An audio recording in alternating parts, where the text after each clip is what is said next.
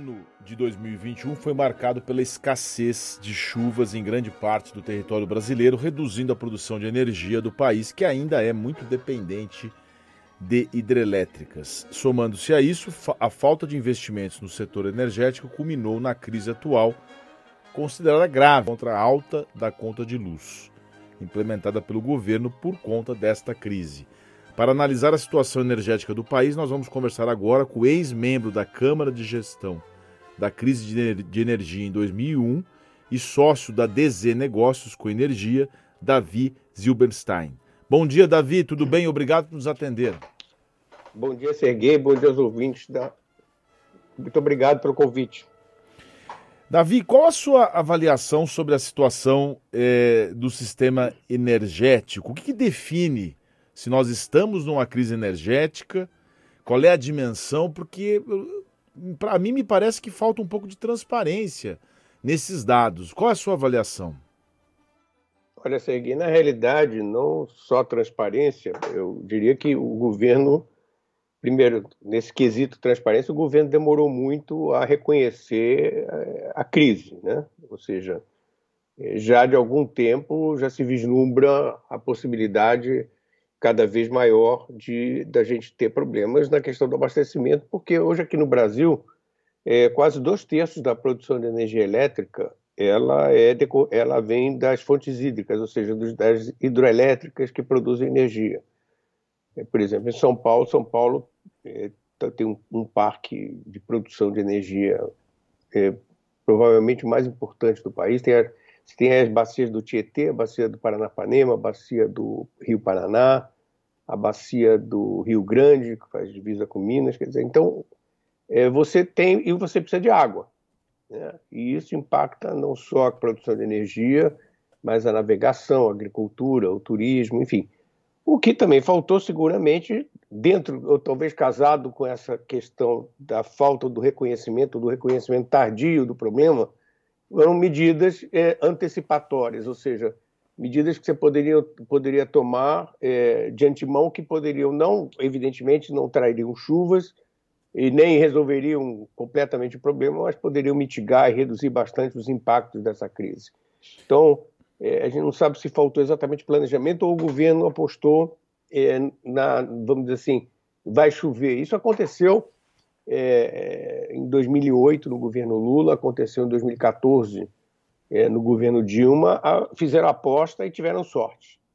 Mas, é, na minha opinião, o governante não pode trabalhar acreditando só na sorte. A sorte é importante, evidentemente, mas é, a responsabilidade de, de, prever o pior faz parte da, de, de, da, gestão da gestão pública, ou seja, isso não aconteceu ou aconteceu muito tarde. Então, nós estamos vivendo hoje um problema, claro, como, como eu falei antes, ele não, não, não teríamos, vamos dizer assim, uma situação confortável, mas poderíamos ter uma situação melhor do que a gente tem hoje.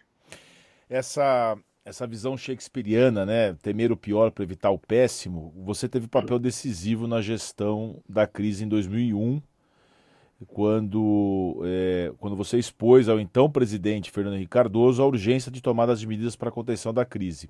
O que, que você fez em 2001 e quando você fala agora das medidas preventivas, você se refere a um racionamento mesmo? Você acha que, você acha que o governo já deveria ter começado esse racionamento? É, 2001, na realidade, foi, foi uma lição é, muito importante, porque em 2001 havia uma situação muito parecida com a que a gente tem hoje, ela era um pouco, ela, ela era mais grave no sentido de que naquela época, quando, como eu falei antes, a gente hoje tem dois terços da produção é, que decorre da necessidade de água nos reservatórios, nas hidrelétricas. Naquela época mais de 90%. É, então, e você não tinha um parque de, vamos dizer, de usinas termoelétricas que utilizam combustível fóssil é, para produzir energia, como a gente tem hoje, não tinha a, a, participação relevante como a gente tem hoje de, das, das, chamadas fontes intermitentes, a solar e a eólica, principalmente a eólica dos ventos. Então, naquela época, é, aquele, é aquela história: se você não tem eh, a oferta, o único jeito é você reduzir a demanda. Foi o que foi feito naquela época. Então, eh, foi, um, foi uma tentativa, foi, eu diria que foi, foi, a primeira tentativa no mundo de se fazer. Eh, quando se fala em 2001, pode-se falar em racionamento, em dificuldades, mas não pode-se falar de apagão, porque para quem lembra daquela época, não faltou energia. O que houve foi que houve um movimento muito intenso da sociedade. Quem resolveu o problema não foi só o governo, aliás, eu diria que não foi o governo. Quem resolveu o problema foi a sociedade quando aderiu à, à proposta baseada numa situação que era é, muito crítica, ou seja, quem tem o mérito da solução é quem consome, no caso a sociedade brasileira.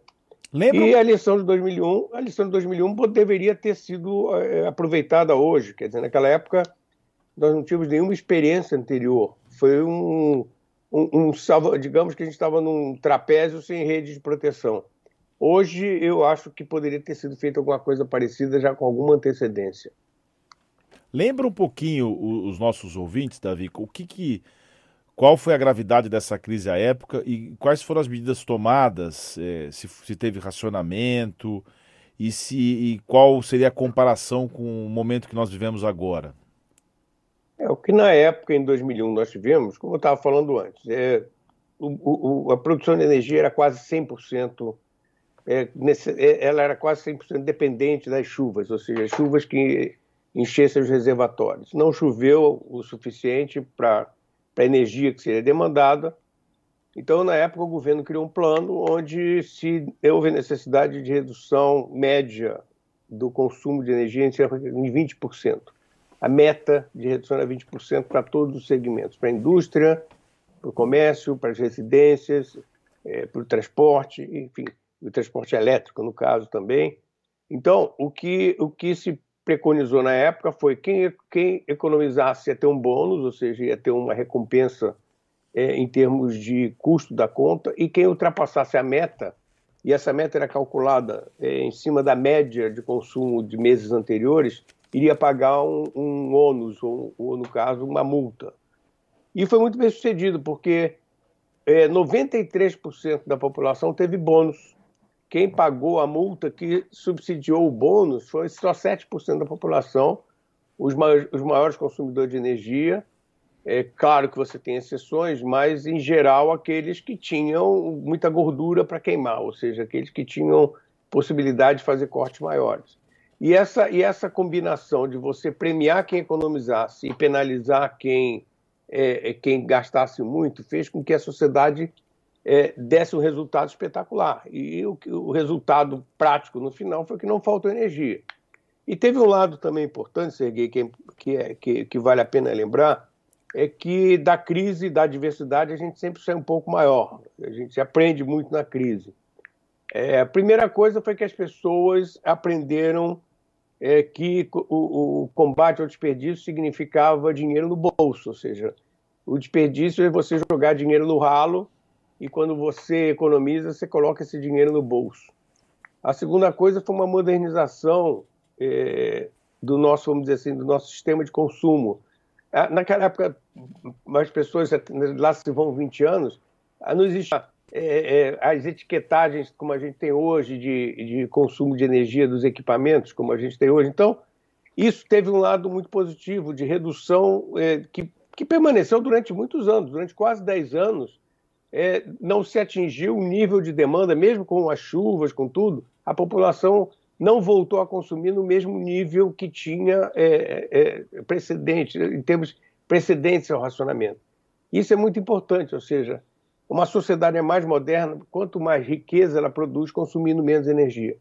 E de lá para cá também se tornou mais agudo o problema ambiental, ou seja, cada vez que você consome mais energia, você tem mais impacto ambiental. E então tem, tem todo um lado aí de um aprendizado extremamente importante que aconteceu naquela época. É, porque sempre quando a gente tem uma crise energética, o poder público acaba colocando a conta, botando a conta na questão do, das chuvas, né, da estiagem, e a gente sabe que hoje nós temos novas formas de energia também, energia eólica e solar, sobre a matriz energética do país. É possível a gente já considerar essas novas formas de energia e, se, e pra, até para a gente sair dessa situação que tudo é colocado na conta de São Pedro? Olha, é possível sim, mas o que a gente tem não é, a gente não tem uma forma mais de energia como era no passado a hidrelétrica. É, a gente tem um conjunto de, de, de, de possibilidades de, de, produção de energia que são complementares. É, quando a gente fala, por exemplo, em solar e, e eólica, a gente está falando do que, do que se chama de fontes intermitentes, ou seja, o solar só vai gerar quando você tiver sol e a eólica só vai gerar quando tiver vento. Então você tem que ter energias complementares, que pode ser a própria hidrelétrica e as usinas térmicas. E, e logo no início, você perguntando das causas, uma das causas foi talvez é, ter se dado muita prioridade no passado recente à produção de eletricidade, em vez de se prever que poderia ter esse problema de chuvas. Por exemplo, se a gente tivesse produzido mais energia termoelétrica é, naquele momento, eu, muita água do reservatório poderia ter sido poupada. O reservatório é como se fosse uma grande bateria de energia. A água armazenada, ela é como se fosse uma grande bateria de energia. Então, talvez no passado, se poupando água, nós teríamos menos problema. É, se nós tivéssemos antecipado medidas de, é, de esclarecimento, de informação à sociedade sobre, sobre redução de consumo, as campanhas, a gente não vê campanha. É, ninguém vê campanha de redução de consumo, campanha, eu diria, não, só de estímulo, mas de orientação, de orientação do que é comprar uma geladeira mais eficiente, comprar uma televisão mais eficiente, a iluminação como pode ser mais eficiente, o combate ao desperdício. Isso, isso, te, isso traz um impacto muito importante para as pessoas e para a sociedade e, e, e por consequência, para o consumo de energia de uma maneira geral. Eu acho que está faltando uma, uma, digamos, uma dar, dar um, um contexto mais orgânico a, um, a, uma, vamos dizer assim, a uma política de combate a esse problema que a gente está vivendo. A gente está vendo medidas esparsas, isoladas, que não, não, não necessariamente se comunicam e principalmente falta, na minha opinião, é orientação para a sociedade.